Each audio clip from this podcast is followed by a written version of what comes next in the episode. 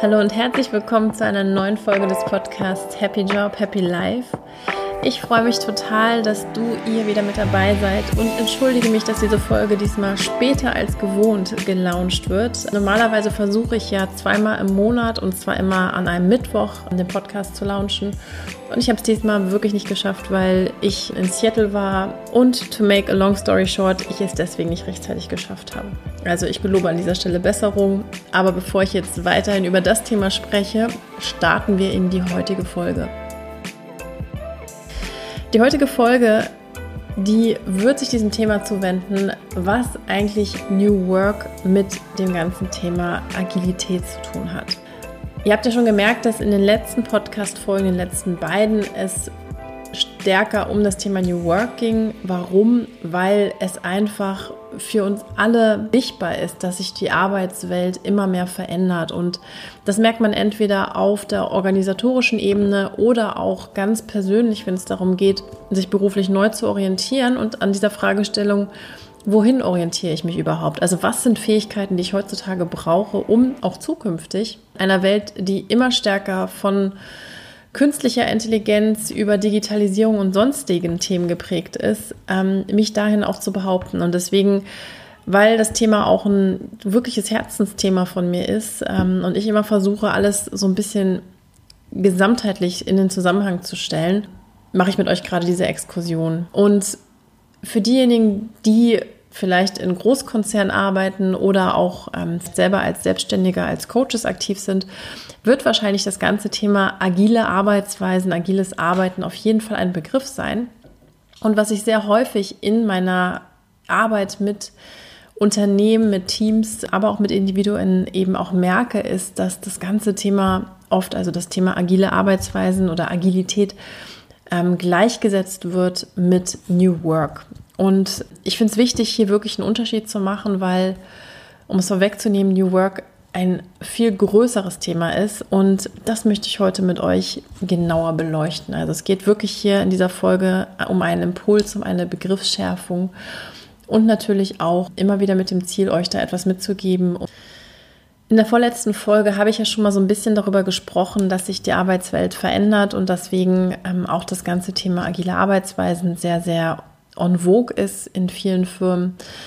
Und dass es deswegen halt so en vogue ist, weil natürlich wir mit einer extremen Veränderungsgeschwindigkeit konfrontiert sind, ähm, mit den Effekten der Digitalisierung, der Globalisierung und das natürlich einen ganz ähm, krassen Impact auf unsere Arbeitswelt hat, auf unsere Produktentwicklung, auf die Art und Weise, wie heutzutage auch Sachen konsumiert werden.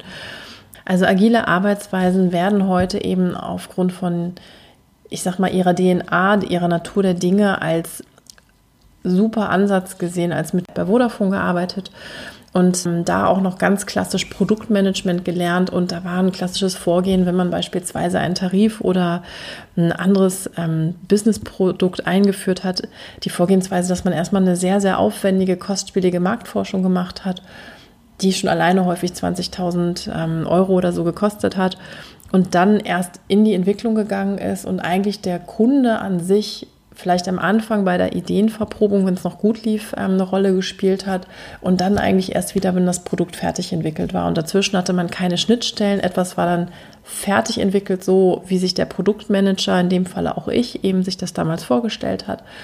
Und es war überhaupt keine Anpassung mehr möglich. Und natürlich war das eine extrem starre Planung. Und das ist natürlich das, was wir heute einfach nicht mehr so machen können, weil wir den Kunden die Anpassung an das ständige Feedback, die Geschwindigkeit einfach heute als, als sage ich mal, gegeben haben. Und damit müssen wir leben lernen. Deswegen das Thema agile Arbeitsweisen, nochmal so ein kleiner Exkurs in diese Welt. Und wenn man jetzt häufig über agil, Unternehmen werden agil und ähnliches halt hört, hat das häufig damit zu tun, dass diese Methoden in die Konzerne reingekippt werden es gibt viele Trainings, ähm, Führungskräfte werden in agilen Arbeitsweisen geschult, Mitarbeiter werden in agilen Arbeitsweisen trainiert, ähm, kriegen vielleicht auch gewisse Rollen, ähm, die häufig mit diesen agilen Arbeitsweisen einhergehen, also beispielsweise Scrum Master, Product Owner oder ähnliches. Und dann sozusagen soll das Unternehmen ab dem nächsten Tag, nachdem diese Schulungen dann alle auch gelaufen sind, agil werden. Also sprich all das, was ich jetzt gerade sehr vereinfacht über den Kern dieser Arbeitsweisen eben beschrieben habe, umsetzen. Und das ist eigentlich, und nicht nur eigentlich, sondern das ist das ganz, ganz große Problem, was viele Unternehmen heutzutage eben auch haben. Bei manchen, je nachdem wie autark sie sind, ähm, also alles, was sehr, sehr nah an so Start-up-ähnlichen Kulturen, also überall da, wo wir wenig Bürokratie, wenig, ich hätte jetzt fast gesagt Management-Einfluss, aber in der Hinsicht, also wenig Reporting-Strukturen, Regularien, Limitierungen, was sowas wie IT-Ausstattung oder ähnliches betrifft. Überall da kann so eine Herangehensweise sehr, sehr gut funktionieren. Und ich kann auch selber aus eigener Erfahrung sagen, als ich ein Startup aufgebaut habe, dass wir auch agil gearbeitet haben, weil es einfach gar nicht anders ging. Also hands-on, konsequent versucht, diese Idee mit dem Kunden zu verproben, zu validieren und uns Schritt für Schritt in Richtung Produkt näher an das Kundenbedürfnis ranzutasten.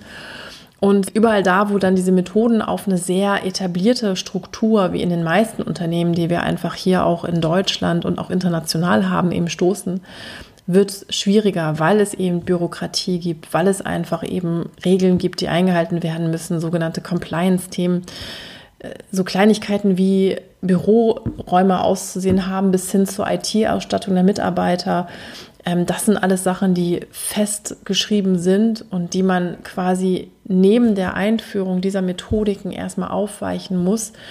Und natürlich auch, und das ist eben das ganz, ganz Relevante, auch die Haltung, die dahinter steckt. Also das ist eigentlich das größte Problem und das ist auch das, warum New Work so viel mehr ist als nur agile Arbeitsweisen. Was heißt das konkret? Wenn wir also quasi mit diesen neuen Arbeitsmethoden, sei es jetzt Scrum oder Design Thinking, um jetzt so zwei sehr, sehr bekannte Methoden bzw. Frameworks zu nennen, auf eine etablierte Arbeitsstruktur halt stoßen. Ähm, und ich habe das selber auch in, in Piloten, die ich mit begleitet habe, als Coach halt gesehen, dann ist es in den seltensten Fällen eigentlich, dass das Team, was auf diesen Piloten agil aufgesetzt wird, nicht mitziehen möchte, sondern meistens ist es wirklich so, dass das ganze Umfeld, also der Einfluss des Managements, was möglichst schnelle Ergebnisse haben, haben möchte, aber auch eine sichere und feste Planung, weil man hat ja was investiert, bis hin zu, wie ich schon jetzt mehrfach angeführt habe, IT-Ausstattung oder sogar Büroausstattung oder auch die Frage, wer darf überhaupt an solchen Piloten intern mitmachen? Darf man einfach Leute frei reinsetzen oder muss es eine offizielle Ausschreibung geben? Und dann geht es wieder darum, auch um das ganze Thema Gleichstellung Mitarbeiter durch Betriebsrat nahe Team, das mit zu berücksichtigen. Also ihr merkt schon einen riesen Rattenschwanz, der überhaupt parallel und gleichzeitig erfolgen muss, wenn man nicht wirklich sich den Weg durchs Management schon so ebnen konnte um solche Sachen wirklich erfolgreich umzusetzen. Und was dann sehr, sehr häufig einfach passiert ist, dass sich wirklich diese Teams anhand dieser ganzen Baustellen, Blockaden und Hürden einfach auch wirklich, ich sag mal, ähm, verbrennen und wundlaufen. Und das ist der Grund, warum in vielen Organisationen, wo auf der einen Seite wirklich vielleicht jetzt schon erste Trainings und Schulungen gelaufen sind und auch im Bewusstsein der Mitarbeiter, der Führungskräfte, die daran teilgenommen haben, verankert sind, häufig nicht in die praktische Anwendung kommen können, weil es einfach eben so feste, so etablierte Strukturen gibt. Und das führt natürlich jetzt gerade da, wo vielleicht auch die ersten Hürden kommen, ähm, wo vielleicht auch nicht die Erfolge so ähm, abgeschöpft werden können, wie man sich das erhofft hat, natürlich indem man viel Geld in die Hand genommen hat und ähm, Unternehmen versucht hat, neu auszurichten. Das führt natürlich auf der einen Seite zu Frustration.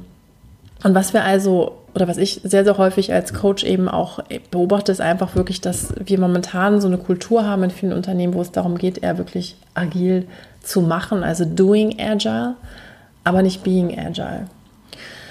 Und da setzt wirklich auch die Unterscheidung zu New Work an, weil New Work, da geht es wirklich darum, das Mindset dahinter sich anzuschauen. Also es geht gar nicht alleine darum, ein agiles Mindset zu haben, ähm, also sprich offen, neugierig, ähm, mit einer Lernbereitschaft auf ein neues Thema zuzugehen, sondern es geht wirklich auch noch größer gefragt. Und wenn man sich überlegt, woher kommt eigentlich dieser Begriff von New Work, das hatte ich ja auch in der vorletzten Folge versucht nahezulegen, nämlich von Friedhof Bergmann, der wirklich radikal die ganze Art und Weise, wie wir arbeiten, eben hinterfragt hat und gesagt hat, wir müssen einfach grundsätzlich fragen, wie wir heute arbeiten. Wir müssen grundsätzlich, und das hat er eben nicht heute, heute sozusagen gefragt, sondern das hat er schon in, ich meine, in den 70ern hinterfragt. Ähm, und da ging es natürlich eher so, so eine Art Antikapitalismus zu entwickeln. Nichtsdestotrotz ist sein Gedanke immer noch völlig richtig, wirklich zu schauen, wir sehen, dass die Arbeitswelt sich radikal verändert. Wir sehen, dass viele der jetzigen Jobs vielleicht in der Zukunft, und die Zukunft heißt nicht 50 Jahre, sondern die heißt teilweise fünf bis zehn Jahre und noch kürzer, dass diese Jobs völlig wegfallen werden.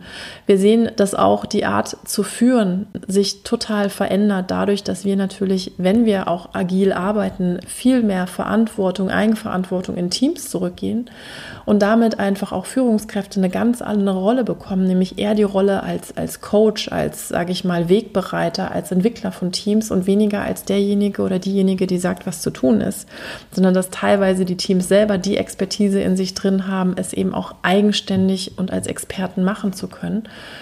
Das natürlich auch wiederum wahnsinnig viel mit Hierarchieveränderung und Statusverlust und auch vielen Ängsten ähm, auf beiden Seiten zu tun hat.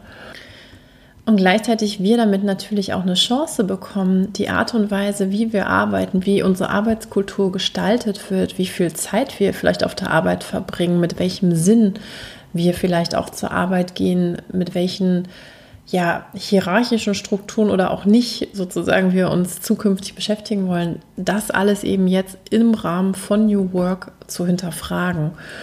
Und das Herausfordernde ist, und das ist auch das, was ich häufig eben auch gerade in den ganzen agilen Begleitungen und Transformationen vieler Unternehmen immer wieder beobachte, ist, dass es nicht das Patentrezept für die Firmen gibt. Also es gibt nicht das eine Beispiel, es gibt nicht die eine Firma, die sozusagen als Orientierung herangezogen werden kann und eins zu eins auf sozusagen die eigene Firma, das eigene Umfeld übertragen wird, sondern es ist immer ein individueller Weg, weil genauso wie wir alle Individuen sind, sind auch Unternehmen irgendwo individuelle Einheiten, die ihre eigene Kultur haben und eben natürlich auch einfach dieses Thema anders, ähm, aus immer wieder anderen Perspektiven für sich beantworten können. Also eine klassische Sache, die häufig in diesen ganzen Transformationen, die wir jetzt gerade auch beobachten oder im beruflichen Umfeld wahrnehmen, um mit am Puls der Zeit zu sein, weil es sich ja so logisch anhört. Ja klar, ich führe agile Arbeitsweisen ein und dann bin ich sozusagen gewappnet, um mit der Veränderung umzugehen.